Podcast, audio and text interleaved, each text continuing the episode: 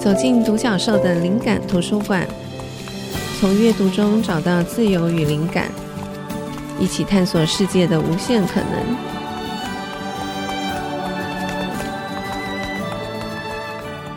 欢迎来到独角兽的灵感图书馆，我是主持人李慧珍。我们今天要谈的主题是建筑旅行，邀请到的来宾是建筑学者，同时也是都市侦探李清志老师。欢迎清志老师。慧珍好，听众朋友大家好。老师上次来谈环岛旅行，然后老师最近又出了新书，在自己的城市旅行。嗯、对，然后我觉得这本书也很有意思。我想先请老师分享一下，因为我看老师的新书以五个篇章来描述这次的旅行嘛，嗯、遗忘、疗愈、怪奇、朝圣和再生。嗯、那老师可不可以先说明一下你这五个分类，还有他在书里面的顺序？老师是有什么样的想法在做安排的吗？好，我我先讲一下，其实我今年出这两本书嘛，哈，那么上一本是大叔的 On the Road 哈，嗯，这是大叔的旅行啦。那那本其实是比较着重在我跟我那个学长哈，我们两个人开着吉普车，然后环岛的旅行。那那个环岛都是希望能够沿着海岸线走啊。所以那个是跟着岛屿的海岸线有关系啊。那这次我出这本书呢，是在自己的城市旅行哈。那么就比较着重在呃我们自己岛内的各个不同的城市，单趟单趟的小旅行。对，就是不同的城市，等于是重新再去探险这样子。那么当然，疫情期间我们不能出国哈。其实就让我们很多的机会，我们可以在呃自己的城市里面来探险。嗯，那过去呢，我们总是以为我们都很熟悉啊。对。那结果呢，其实这次的旅行，这些旅行里面，我就觉得说，其实我们很多东西等于说已经很久了。嗯。那我们以为很熟悉的，其实都不熟悉了。嗯，真的，老师书里面介绍的，我觉得百分之八十我都没去过。真的吗？对。嗯，对，而且我们平常哈，呃，像。他们有时候官方的宣传了哈，或是我们平常看到呃当地的一些影像哈，可能跟实际你去探索的是不太一样的。对，我这本书呢有一个副标题了哈，这副标题是都市侦探里亲自的建筑迷走哈。嗯，迷走的意思就其实就是迷路了哈。嗯，那我们常常说这个迷路是旅行的开始嘛。嗯，那我就希望说这次的这个书里面的旅行都是。比如说我到一个城市去哈，我也没有说一定要规划，说一定要去看什么、看什么、吃什么，这样都没有，就尽可能是一个比较呃自由自在哈，然后很像流浪一样。那么在那里自己就去观察，然后去发现新的东西或是没有看过的东西了。嗯，对，所以大概是用这种方式去旅行，然后就发现其实我们过去的认识哈，跟现在重新去看哈。的确有很大的不同了哈。那么其中呢，我这里五个篇章哈，一个是呃叫做遗忘嘛哈，因为我就发现很多东西其实是被遗忘的，嗯，特别是呃如果从建筑来看哈，像有一些建筑或者有一些建筑师过去在台湾做的东西哈，那有一些真的是被忘记了。老师有提到去女王头。所以在小时候去，然后我发现说，对我也是很小的时候跟家人一起去，但去过一次以后，长大以后那几十年都没有再去过了。嗯，那个是我我在里面我有一个篇章叫做跟着老照片去旅行啊，嗯嗯，就是我去找我的家族相簿哈，嗯，然后去找那个老的照片出来，大概很多人小时候都去过女王头嘛哈，对，野柳那个女王头。然后你就发现那个时候，我在家里有一张照片，是我跟弟弟还有跟姑妈哈，他们他们从南部来，然后大概就我们就去野柳玩这样子，然后就在女王头旁边拍了一张照片哈，我就想说，哎，我应该再去看看哈，就去看哈，也在女王头旁边又拍了一张照片，就发现这个女王头已经变很多，因为大概是脖子已经瘦了一半以上了，嗯，对，所以我们很怕它像。像这个象鼻眼一样，也会断掉这样子，嗯，就消失了。可是我后来去野柳的时候，我就发现，我小时候去哈，我从来不知道野柳有那么漂亮。嗯，就是我们小时候去，大概就是凑热闹，看看女王头啊，或者是吃吃东西这样。嗯，可是我在疫情期间去的时候呢，我就发现，因为那时候都没什么人了，嗯，就非常的清幽，然后就是可以看到那个自然的地形哈。我就发现那个真的是所谓的鬼斧神工了，嗯嗯，那个真的是应该算是世界级的一个景观吧，嗯，哦，然后我小时候根本不懂得欣赏这些东西，现在才知道原来这个这个自然的景观是那么的漂亮，嗯，对，所以我在书里面有一部分就在谈这个。呃，我们小时候，可是现在已经忘掉了哈，或是其实已经不太一样了，这样子的地方，嗯。对、嗯，我觉得老师提到这个跟着老照片去旅行，我觉得这个部分。蛮吸引人的，没有想过可以用这样的方式。那个对照，我觉得一方面有自己的人生的记忆，一方面真的也可以对照出现在跟以前不同的眼光。我觉得这是一个很有趣的旅行方式。然后刚提到说，老师书里面其实好多地方我都没去过。嗯、呃，第一个我首先好奇的是，老师有提到明日号是这个火车，嗯、因为。因为我知道老师是铁道迷嘛，就是多年前我跟老师合作第一本书就是《铁道建筑散步》，就像老师说的，火车是移动的建筑。嗯、我一直很喜欢老师这个说法。那老师在世界各地搭过非常多的火车，我想就是好奇，老师觉得印象深刻的是哪一次经验？然后身为铁道迷，老师可以分享一下搭乘这个明日号的经验吗？对，其实像铁道吼。日本是我最常去搭火车的地方。那日本各式各样的火车都有。之前还有一个是美术馆的火车，叫做县美新干线，就是那台新干线的车子哈，它基本上就是一个现代美术馆。哇，好棒哦！对，所以它被誉为是跑得最速度最快的美术馆。嗯，对。那你就上车就是有有很舒服的座位哈，然后有一整个墙全部都是作品这样。嗯嗯，你好像在逛美术馆一样。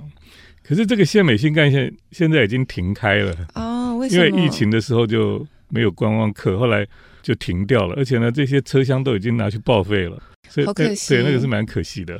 不过日本人很很有趣了，他们就是无所不用其极哈。像东日本 JR 的铁道也是新干线的车子，现在是有一种是可以泡竹汤的。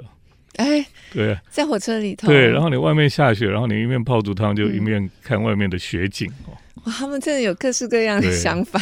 不过可能你会比较有兴趣是，呃，在东北哈，嗯，有一台火车哈，那个火车是就是一般的那种列车了，它那条叫金青铁道，嗯，那个铁道就是要去太宰治的故乡，对，所以如果你要去那个这个作家太宰治他故乡，是要坐那个火车。那通常那个地方我。冬天就是积雪很大，外面就冰天雪地。嗯嗯，所以我去的时候，我就可以感受到太宰治的作品里面，他有提到有七种雪。嗯，对，那我们都很难想象，因为我们在台湾看到雪就很高兴了，哪里有有什么七种的雪？没有那些细腻的感受。对对对，然后你去那边就真的可以感受得到。好酷哦！可是那火车更厉害，那火车哈，外面就是冰天雪地，很冷。那火车里面是有有炉火的，嗯，对。然后你上车之后呢，那列车长就会来添加柴火，然后就开始哇起火这样，好有气氛。然后就加那个炭，那个嗯，那个车长小姐就来帮你烤鱿鱼，怎么那么有趣？烤鱿鱼，然后你就可以搭配清酒哈。然后外面就是冰天雪地，里面就热烘烘的这样。我本来还以为想说，就是在里面就是享受这个很温暖氛围，然后可以来看一本小说。嗯。这是超有意境的。不过那个车的确，你就可以载你到那个太宰治他家那里。嗯嗯嗯，好，那老师可以回头再介绍一下明日号。好啊。对我，我不知道是不是有很多听众朋友跟我一样，就是对很多东西其实都不知道，不知道有这些好玩的事情在发生，嗯、想要请老师先介绍一下。呃，台湾有现在有一个新的火车也很厉害哈，嗯、对，明日号的火车，其实它不是全新的，它就是旧的那个莒光号的车厢改的，嗯嗯，可是因为重新设计之后呢，它就变成一个很有质感的一个火车了。那其中有一个就是叫做明日厨房哈，嗯，那意思就是说它就是在车上面，它就是一个餐厅一样，嗯，对，一个餐桌，豪华餐厅，嗯，然后里面就它会有供应这个料理这样子，嗯。呃，其实我在日本有搭过一个，是魏延武有设计一个哈，嗯，就是法式料理的餐车哈，嗯、那个是西武铁道的。然后呢，在台湾基本上是没有这个东西，嗯、我们过去只能吃便当而已。对。对，那这个呃明日厨房呢？它就是一个豪华餐车，很像过去那种什么东方快车里面那种豪华的餐车一样。嗯嗯嗯，它有位置哦，你可以坐在你的位置上，然后过一阵子他就请你去餐厅这样。嗯嗯。那你到了餐厅之后，他就开始上菜，嗯，然后喝红酒。那但是这些东西都要设计，因为你的火车在走哈，比如说那个酒杯放在桌子上啊，它其实是有一个垫子的，放在上面比较不会不会滑掉。嗯嗯。对，所以它其实很多的细节都设计的很好，餐也很好。对，因为它是从台北到花莲嘛，嗯，然后你可以看那个龟山岛啊，嗯嗯，看这个苏花公路外面这样子，对，哦，其实是风景是很漂亮。可是它的餐的设计也是，就是说你到哪里呢？它基本上是用当地的食材，嗯，所以你坐那个火车呢，你沿着那个路线走哈，你不仅可以看到外面很漂亮的风景之外，你还可以吃到当地的食物，所以你几乎是五感都得到满足这样。哎，这个体验，这个设计蛮好的，对。它有限时间吗？这个用餐的时间，因为它其实哈，因为到花莲其实很短，嗯，所以它中间有一个地方，它会稍微停一下，嗯，它让你比较有充裕的时间把这些东西都吃完，因为它 还有它还有甜点，还有咖啡，什么都有，是很完整的，对对对，哦，这蛮有趣的。好，因为我在想说，哎，可以带长辈去体验一下，蛮有意思的，很不错，嗯，好，谢谢老师，那我们休息一会。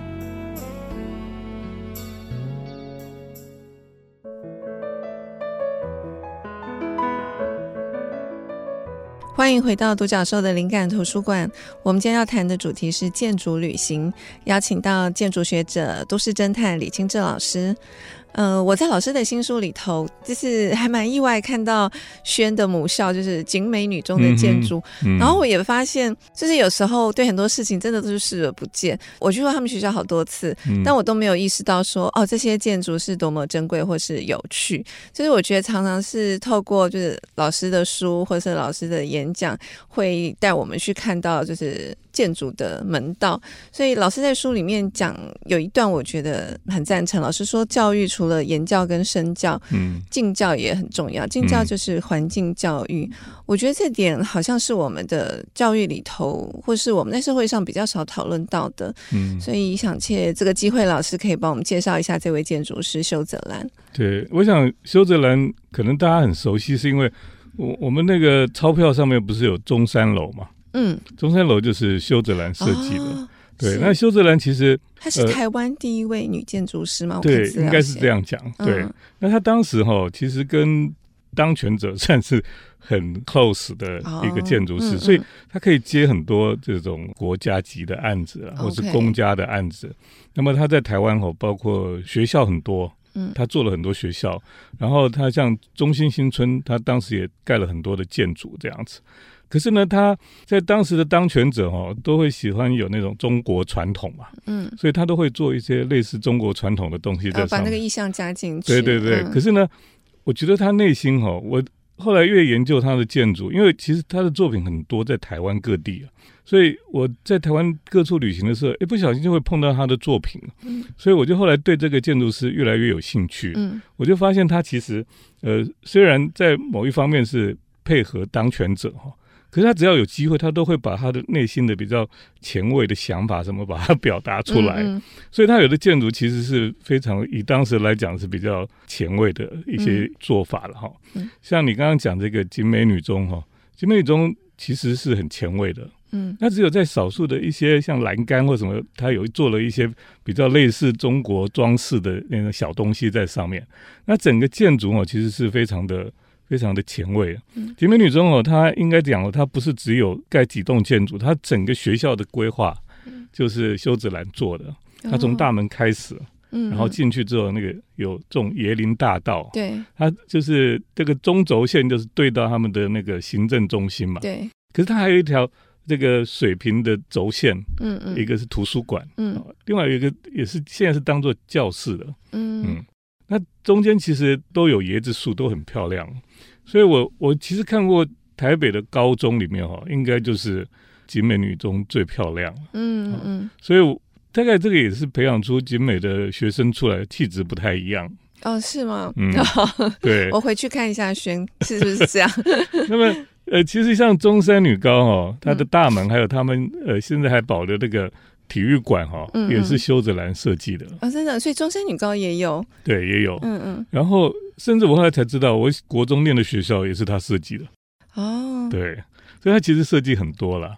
那么我书里面还有提到，就是中心新村哈，对，中心新村因为后来不是地震吗？嗯，大概很多都倒掉了，现在只有一栋还留着是修泽兰设计的哈，那也是呃很特别的、很前卫的一个建筑，现在叫小心愿了哈。啊，我看老师拍的照片，我觉得哎，这个很有趣，小巧，很特别，嗯、对，很奇特的建筑。所以修泽兰的确是在台湾是一个在那个年代里面，就是一个蛮特别的一个建筑师了。所以我我在台湾旅行的时候，哎，常常碰到他的作品，我就会觉得很有兴趣。嗯，那另外有一个地方，你们大概都知道，就是花园新城。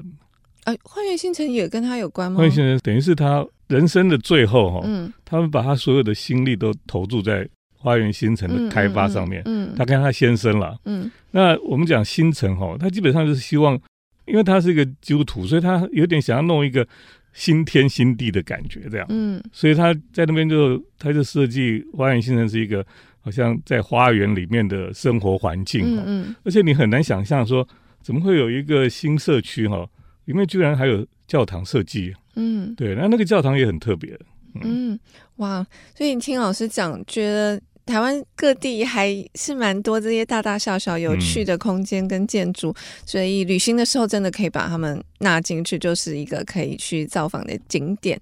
谈到建筑师，我另外也很开心在老师书里面看到这个建筑师曾志伟的作品《寥寥礁溪》。我记得这个地方，我也有把它就是记在我自己的档案里面，就是有机会我也想要带家人去住住看，嗯、但还没有机会去。那因为我一直很喜欢曾志伟的风格，就是他很擅长把自然的元素融入在他的建筑当中，嗯，或是反过来讲，我觉得他是一个很重视自然的一个建筑师啊。所以老师去住过，然后老师说这个宁静是旅行中的最高享受。那老师再聊聊这个最深刻的感受，就是宁静吗？嗯、那老师可以分享一下，觉得这个建筑师运用了哪些方法去达到这个目的？对，曾志伟这个建筑师比较特别，是因为他不是在我们台湾受教育的，嗯，他从小哦是在柏流，嗯，那种地方，嗯、所以他小时候就就是在在自然环境里面，嗯、他只有在那个地方他会觉得比较比较自在，所以。他后来呢，在台北，像他的事务所是在外双溪那边，嗯，然后他还有弄一个地方哈，叫做扫扫，对。对，在半山里面这样，嗯，他就觉得跟自然在一起是一个对他来讲是很自然的事情这样子。嗯嗯，那你说在礁溪这个这个寥寥哈，这个饭店很特别，因为我开车去的时候呢，几乎找不到，因为它没有什么大招牌，嗯。它甚至没有一个非常醒目的什么大的建筑物或什么都没有，因为呢，它的建筑几乎就是藏在那个竹林里面。嗯，对，所以你第一次去的时候可能找不到，甚至你开车就经过你都不知道。哦，哎，然后你你进去之后你就发现，当然它因为这个呃饭店嘛，所以它还是用混凝土了哈。可是呢，它的混凝土哈跟一般的清水混凝土又不一样，它有用到那个。竹子去当那个模子，所以你在那个这个墙壁上，你甚至有看到一些竹子的痕迹。嗯嗯，那最主要就是他就是希望营造一个地方，你是可以好像你就隐居在竹林里面一样。嗯，嗯，他每一个房间里面哈都很有趣的。他的房间最特别就是他有的房间里面是有一个小的类似日本房子的茶屋这样子。每个房间都不一样吗？对，每个房间，哦、但有一些房间里面是有茶屋，嗯，那、啊、你要钻到里面去，那就想说，哎，那个那个一个小空间到底要干嘛？嗯，那就是类似茶屋的一个地方了，嗯嗯。那但是如果小朋友去会觉得，哎，这小空间很好玩，嗯，就躲在里面很好。那甚至呢，它在里面的设计都很特别，但是那是温泉旅馆嘛，嗯。可是呢，它有一个地方哈，好像一个圆圆的球在那个地方，嗯，啊，那个球中间可以打开来，嗯。那如果晚上的时候，因为它一打开就光会出来，好像一个蛋破蛋而出这样。嗯嗯。其实里面就是 mini bar 这样子。哦。对。在房间里头。对，然后关起来就像一颗蛋。OK。嗯。所以它有设计一些元素，但是那些元素也是要让你用不同的角度去去放松，或者是去感受。对，那个那个旅馆其实不大。嗯，可是它就是一个小又精致这样子，嗯嗯嗯。然后它一楼有它的餐厅哦，餐也都不错，嗯，对，所以这个基本上是一个喜欢低调的人会去的旅馆。如果是喜欢热闹要有很多的设施，可能就不太适合。对，哦，那蛮有趣的。好，如果喜欢享受宁静的朋友可以参考一下。那我们先休息一会，等会再回来聊。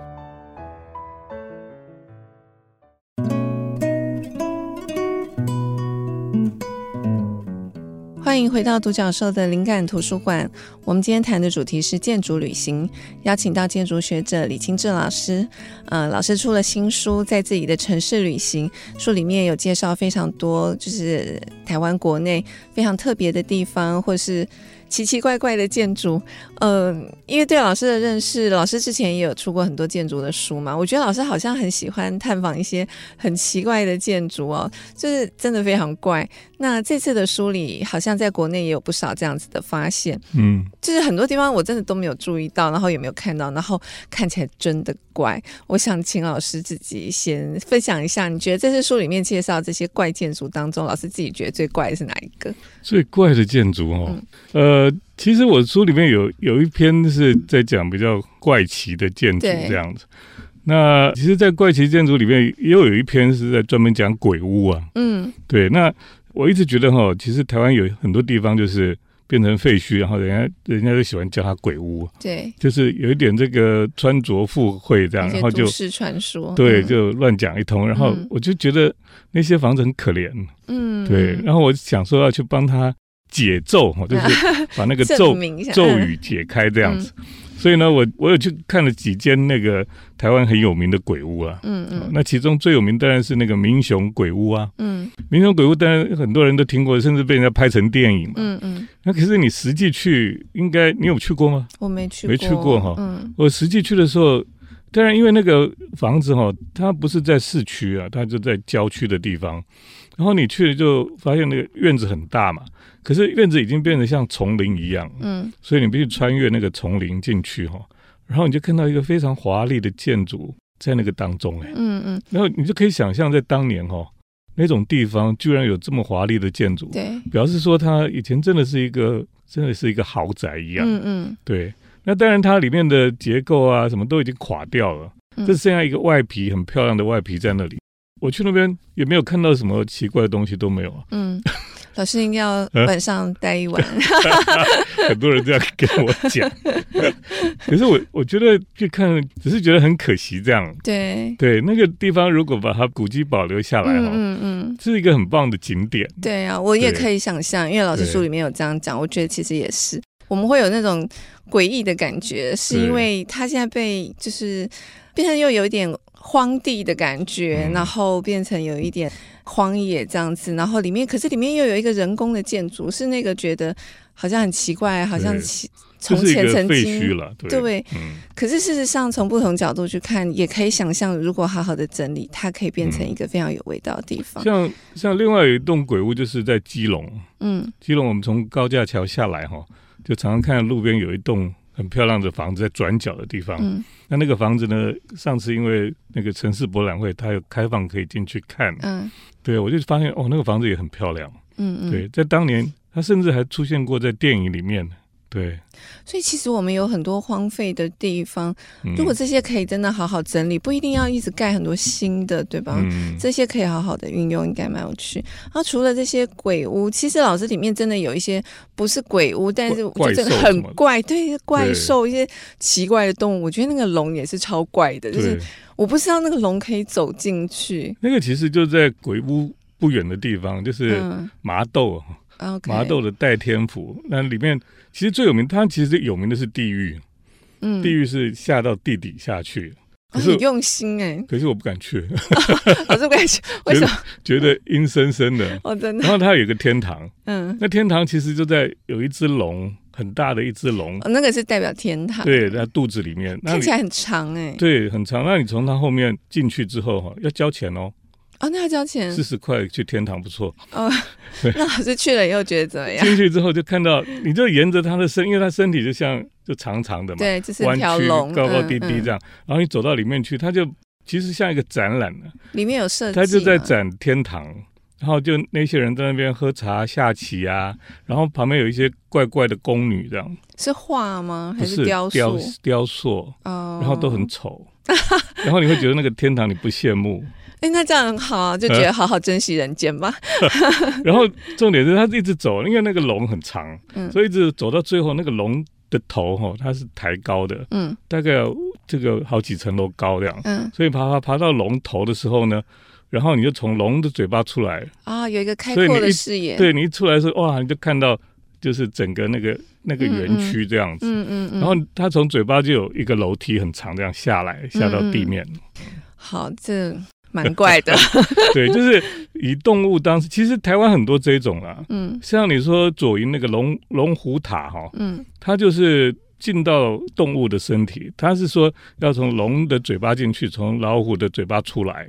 才才是吉祥，因为我以前去的时候，嗯、当地人就用英文跟我讲说，你要从龙的嘴巴进去，因为他有观光客啊，真的吗想说为什么要用英文跟你讲？对，他就用英文跟我讲，嗯、其实他可能以为我日本人还是什么，嗯、对，然后我就哦，从龙的嘴巴进去，从老虎的嘴巴出来，这样、嗯、不能逆向走。哦，是哦，还有这个道理。他刚好明年是龙年，好，大家可以参考一下，蛮有趣。他刚讲了一些怪的建筑，我想要讲一下美的。导致书里还有提到，就是敦化北路上面明和晃平的白鹭，嗯，我觉得那个真的好美。那但是我想，可能有很多就是台湾的民众不一定认识明和晃平，老师可以介绍一下他吗？明和晃平这个艺术家哦，是这几年大概是之前我们都知道，像奈良美智啦、草间弥生哈，这些都很有名了。那明和晃平是这几年比较新的一个日本的艺术家，嗯，那他做了很多蛮特别的东西哈。那其实有一个最受欢迎就是白鹿，嗯，那他最早是在那个你知道那个日本三一之后哈，嗯，在有一个地方叫石卷啊，嗯嗯，那个地区哈。他们有一些因为这个赈灾后复兴了哈，嗯，啊有一些展览，那其中他送去展览，他就是展一只白鹿，嗯，因为白鹿在日本的传统里面是类似像一个神兽一样，嗯，因为鹿哈就是是一种神兽嘛哈，对。那么另外呢，因为鹿的脚断掉会再生哈，所以它有一种再生的意涵在里面，嗯嗯，所以刚好那个地震后的。再生哦，就复兴这样子，嗯、所以他们很喜欢那个那只白鹿。后来那个白鹿呢，他们就说，是不是应该把它永久保留在那个地方？嗯，那个一只白色的鹿，然后脚这样很漂亮。嗯，其实台湾山上有很多鹿。嗯，我知道有一个人，他去爬山，他就爬到那个那个叫什么湖？嘉明嘉明湖。对，他说晚上在那边的时候，他出来尿尿，就就看到那个森林有好多眼睛在看他啊。就是鹿，嗯嗯，对，这其实台湾的山上也很多这样的鹿。那明和放平做的鹿是有角的那种的鹿哈，看起来很很怎么讲呢？非常的漂亮，嗯，而且又庄严的感觉，对，又白色的。所以呢，他后来也在像东京也有地方就用它的做公共艺术品。嗯，那我觉得我们台湾现在也都有在推公共艺术，对。可是有一些公共艺术，你就觉得不是那么好看哦。可是你也。你也不能把它弄掉，那个艺术家的作品。嗯，哦，所以这个就是说，你设了公共艺术之后，好像比较没有什么退场机制这样子。嗯嗯。即使大家都不喜欢或者觉得很难看，嗯，可是它就是一直要放在那个地方。嗯嗯嗯。那这只鹿哈，我觉得是少数蛮漂亮的一个公共艺术品。对。就是我们都市人，呃，在这个丛林里面，可是我们看到那只鹿的时候，就好像在森林里面看到。白鹿一样，然后突然你的心情哈会带到那个自然里面，真的，然后你的心境会安静下来，嗯，而且那个建筑是后面的建筑哈，它是高松生也是日本建筑师设计的，嗯，它的立面是有点像树林一样，那个枝干上有树树林，所以那那只鹿在前面，刚好前面也是有有一个开放空间，嗯，放在那里，我觉得搭配得很好，嗯。嗯，嗯，好棒哦，对啊，我我真的觉得。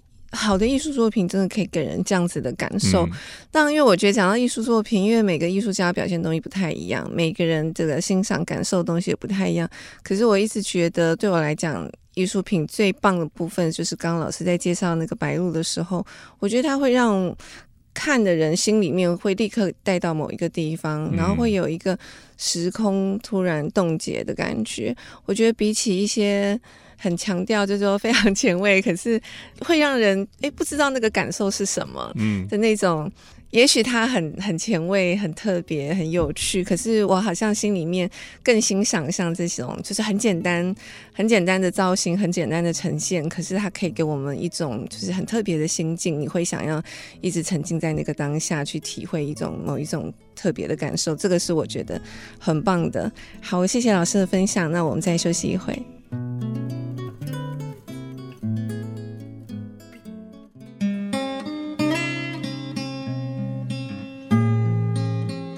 欢迎回到独角兽的灵感图书馆。我们今天谈的主题是建筑旅行，邀请到建筑学者、都市侦探李清志老师。嗯，其实我还有几个题目想要请老师分享，但是因为我们最后一段固定要介绍书，然后我知道老师今天有很多书要分享，我先请请问老师一个问题好了，因为这个也是我自己常常就是在生活中去思考，就是说，如果说有人在生活中觉得很无聊，老师觉得旅行是对治无聊的好方法吗？所以我会这样问，是因为常常有时候身边会碰到一些，特别是年轻朋友这样子说的时候，其实我会觉得蛮可惜的，因为年轻朋友他的生命就是最好的时光的时候，但是他觉得人生很无聊，那每天下课就是划手机，没有什么想学的，也不知道未来要做什么。我常在想，就说如果遇到一个这样子年轻朋友的时候，我可以跟他。分享什么？那我自己想到的一个好的方式，我觉得其实真的就是去旅行，特别是一个人的旅行。嗯、我不知道对这件事情，老师有什么样的看法？因为我觉得老师常常在节目上或者是在你的书上会分享很多有趣的见闻，所以我在想，老师也许对老师来讲，有趣是一件很重要的事情。那老师怎么看这个问题？或是如果有一个这样年轻的老师，会怎么去跟他回答？这、嗯、其实我觉得。我们讲说这个要去旅行，对不对？嗯。但这本书，我这本书在自己的城市旅行，嗯，他意思就是说，其实你不用跑很远嘛。对。对。那我们在自己生活的城市里面，其实天天都可以旅行。嗯嗯。可是重点是在于说你，你你的观察、好奇心、观察的角度，嗯嗯对你的思维要不一样。嗯嗯。我常常觉得说，我以前哈很好玩，是我在台北哈，嗯，那很多人就想说台北好无聊，不知道去哪里。嗯。我常常是。呃，比如说礼拜一我会去西门町那边，嗯嗯，然后礼拜二我会去哪一区啊？对，我只要有空，我就会跑到哪一区。我就是有一种就是走路吗？乱晃吗？对，我就去那区，然后在当地走来走去，看看有什么变化，嗯，等等的哈。嗯，所以我基本上礼拜一到礼拜五、礼拜六、礼拜天哈，我每天几乎都会有某一区会会去观察这样子。嗯。对，那老师的观察是，你会特别是去看建筑，还是说你有带着什么目的去吗？对，我什么都看，什么都看。对，我就常常讲说哈，你想想看哦，如果是老外来台湾哈，嗯，看很多东西都很有趣，嗯，可是因为我们都司空见惯，嗯，所以我们都觉得没什么好玩的这样子，嗯嗯嗯。那甚至你可以想象哦，如果你是外星人来到地球哈，嗯，那你在台北一定觉得哦，这个也很好玩，那个也很好玩，嗯嗯，然后你都想要知道为什么这样子，嗯嗯，所以我。我常常在观察的角度，就是我我当都市侦探哈，嗯，都市侦探就是说你看到的空间哈，嗯，那些现象，比如说为什么铁窗那么多啊，哦，这住在里面的人在想什么啊，嗯嗯，你都要去思考，然后你就会有不同的收获这样子。嗯嗯，所以老师这个观察也不一定是要有很深厚的什么学识或者是学问知识，嗯，其实就是。好像是比较是带着一种好奇，那个好奇可能就像老师刚刚讲，你会想要知道说，哎，他为什么会长成这样？嗯、那他为什么会会这样子安排？就是说有一个好奇，然后就会有一个问题，有一个问题，你就会想要去探索，这样子是不是比较倾向是这样子？嗯嗯嗯，对。好，所以我觉得有趣的东西其实也不一定是美或丑，可是因为老师书里面还有提到一个，我自己也是。蛮欣赏，就是老师提到飞花落院那一篇章，嗯、老师提到说，飞花落院的成功不只是花钱堆出来的，也代表一种美学的胜利，不只是餐厅美学的胜利，也是一般消费者的美学胜利。我觉得这件事情还是蛮重要的。嗯、说美学这个东西，我觉得其实有点难谈，因为很多人可能会觉得它很主观。那主观好像就会觉得，哦，那它是不是就没有什么标准？只要我觉得好看就是好看。嗯、可是某种程度，我又觉得好像不只是这样，就是像我们访问过的很多来宾，包括像老师，我觉得，因为你看的东西多了以后，你那个标准你会提升，所以你对美学你可能就会有更高的要求，然后它会带来生活更不一样的改变。我不知道这个题目也可以请问一下老师的看法吗？嗯嗯，因为我之所以讲那个事情，就是说，因为飞花落院在台中的附近那个新社那个地方了哈。那那个地方其实旁边也有好几家类似的东西，嗯、可是那以前也有过哈。嗯。可是飞花落院出来之后哈，大家都觉得哎，飞花落院还是最美。嗯。好，为什么呢？因为其他的哈，的确是在美学上没有他那么讲究了哈。嗯、他当然在当时有一些地方可能看起来也蛮有趣的，可是飞花落雁的确是非常的讲究这些细节啊或等等的美感哈。嗯、所以呃，为什么大家后来会喜欢这个地方哈？就是因为它的确是。比较美哈，嗯，这样子，嗯，所以我我就讲说，这个这个是表示说，我们一般大众的对美的感受哈，嗯，跟过去已经越来越提升了，嗯嗯，所以为什么说这是美学的胜利哈？就是说，因为一般人对这个空间环境的美感哈，已经是比较有不同的看法了，这样子，对，可以去欣赏到那些细节的差异，对，所以我是觉得，其实这几年来哈。因为有更多更好的空间环境出现，然后大家也慢慢就越来越越知道说哦，到底什么是好的，嗯，然后他们的美学的鉴赏的能力就越来越提升了，嗯嗯嗯，就就像你刚刚讲这个集美女中哈，嗯，就好的校园环境也是那个环境教育哈，嗯，这个空间环境，他待了两三年在这个地方。如果那个环境很烂哦，嗯，或者是就是每天都是夜市啊什么，有的学校旁边都是夜市哈，嗯，我觉得那个美感就不会太好。嗯嗯嗯，了解。好，谢谢老师的分享。那要请老师分享今天的推荐书。嗯，其实你说要我分享关于这个这个旅行里面要看，嗯嗯，呃，第一本书呢，我其实很想分享这个。马杰博士哦在十九 世纪写的《福尔摩沙记事》了，嗯，因为马杰博士在当年哈，他写了这本书哦，他最早是用英文写的，嗯，但这这本书呢，就因为他虽然在台湾是他是在宣教这样，可是他到处哦，他像博物学家一样，他记录了很多事情，那包括他收集采集的这个呃植物啦、动物啊等等，他在那本书里面都记得很详细啊。他比如说，他到宜兰、到苏澳的时候，他去了很多地方，所以我试着哈读那本书，再去看这些旅行的去的地方哦，我觉得是一个蛮好的对照。嗯嗯哼，那我也想说哈，你看当年哈，大概在一百多年前，一个外国人在台湾，他有那么有兴趣到处看，嗯，那我们在台湾好像都没兴趣，嗯，对，所以其实马街给我很大的这个启发了哈。另外呢，呃。我这本书的封面哈，其实有拍一只恐龙，嗯，对，那那个恐龙后面有那个背景，其实就有一零一大楼哈，嗯、表示那个恐龙是在台北附近哈。嗯、那那个恐龙呢，我其实是受到这个有一个艺术家叫姚瑞忠，嗯。姚瑞忠老师他以前出了一本书叫《巨神连线》哈，他也写过很多废墟的书，对对，他都去，他也去到处去拍这些奇怪的这个，包括佛像啦，或是什么怪兽啊哈。然后我就在里面就发现这个怎么有一个地方哈，在山坡上，然后怎么有恐龙这样子，嗯。对，后来才知道原来是在中和的烘炉地这个地方，嗯嗯，所以我就跑去看了，嗯。哦，然后我就发现哦，这里怎么搞的？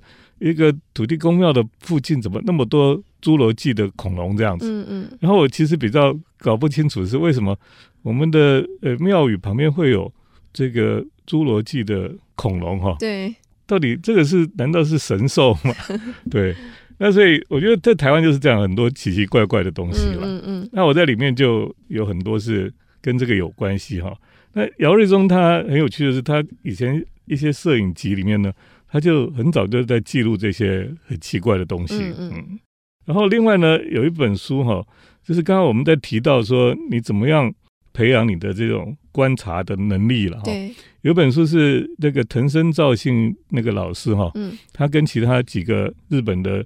这个学者哈，他们写了一本书哈，叫做《路上观察学入门》。嗯，那这本书就是因为他们有这个路上观察的这种社团哈，他们就是常常就到处去观察很多小事情啊，比如说观察这个电线杆啊，观察什么那个人孔盖啊，嗯，哦，反正他基本上就是说，你从那个很小的事情哈，嗯，去发掘或是去想一些。这个不一样的想法，嗯嗯，就平常我们都不会注意的小细节，对。可是他从那个小细节去去思考、去研究哈，嗯嗯，然后就会研究出某一种奇怪的这个学问这样子。对啊，这本书很有趣。对，所以这本书也是我觉得是大家可以看。那另外还有一本书呢，是英国的作家哈艾伦迪波顿哈，他写的是旅行的艺术。嗯啊，那这本书其实他还谈到到底为什么我们要旅行了。那我们的旅行到底有什么意义？嗯，那我觉得最喜欢他最后讲的一个，他就说哦，其实重点哦，不是我们去哪里旅行了，嗯，因为我们常常都去哪哪里旅行，然后就 po 给人家看，说，哎，我去了哪里这样子，或是我吃到了什么东西哈。可是事实上，他说这些都不是旅行最重要的事情。他说，旅行最重要的事情就是，不是你去了哪里哈，是你去了那个地方呢，那到底带给你什么样的意义？对，这个比较重要。嗯，哦，所以我觉得每一次到不同的地方去旅行哦。对旅行的人来讲，它应该有它的意义存在，嗯，不然你这个旅行就就白费了，嗯，如果你只是吃吃东西、玩随便看看照片，对，嗯，那只是为了 show off 这样子，没有什么意义，嗯嗯，所以就是你要去思考说，到底我这次旅行里面，我到底对我来讲有产生什么意义，嗯，这个比较重要了哈。好，大概就这几本书了，好吧？好，谢谢老师。那我分享一下，我这边有两本，嗯、呃，这两本就是精装书，然后我也觉得很有趣。我今天想了，我突然发现说，这两本书我都是先买原文书，而且都是我去挪威的那一趟旅行买回来的。嗯，那后来就是隔了一两年，发现哎，台湾也出了中文版，第一本叫做《秘境》。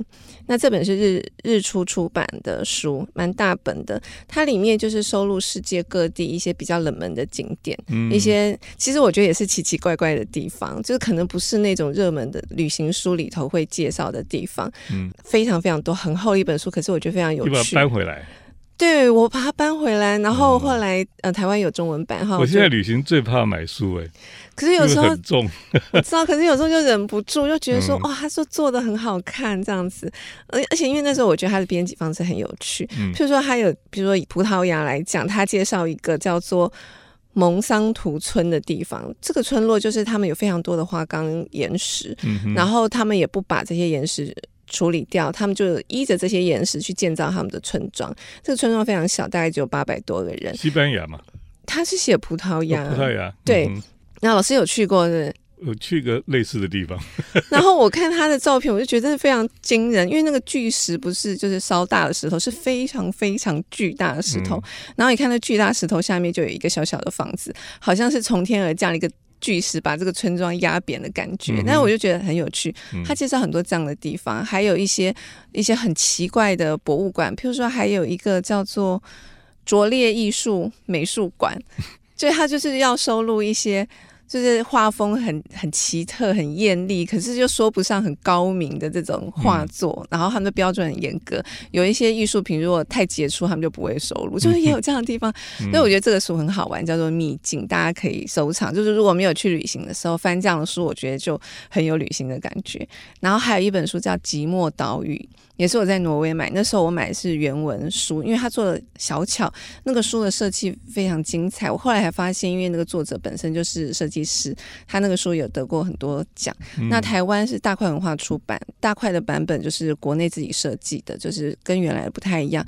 可内容我觉得还是非常有趣，因为它就是收录非常多的无人岛。因为那个作者他是一个东德人，一个因为以前东德是不能出国的嘛，嗯、那所以他就是借由这些。地图还有地形图，认识世界各地，那养成了他这样子的习惯。后来可以出国了，可是他还是非常爱看这些地图，特别是那些地图上面没有人机的地方，就是一些无人岛。嗯、所以他介绍很多很多无人岛，然后这些无人岛可能有一些故事留下来，可能是探险家在这边铩羽而归，后来那个岛就被命名为。失望或是绝望这样子，嗯嗯嗯，就有一些很有趣的小故事，我觉得也会让我们有一些反思，因为有些地方就被当做一些那些实验啊、试射的地方啊，或者是说有一些会蛮让人失落的一些故事流传下来，那命名为寂寞岛屿，我觉得很。很有意思，就是说看这些无人岛，然后看看我们在地球上面的位置，以及有一些我们去不了也不会去的地方，可能他们曾经发生过的事情。所以我觉得这两本书还蛮有趣，就是呼应老师今天的分享，这两本书也推荐给大家。那最后当然就是大家记得老师的新书《在自己的城市旅行》，那也很欢迎，就是很鼓励大家去买回来读。我觉得这些书都可以帮助我们更拓展眼界。好，那今天谢谢清志老师，谢谢主持人谢谢听众朋友的收听。好，谢谢大家，我们下次见，拜拜。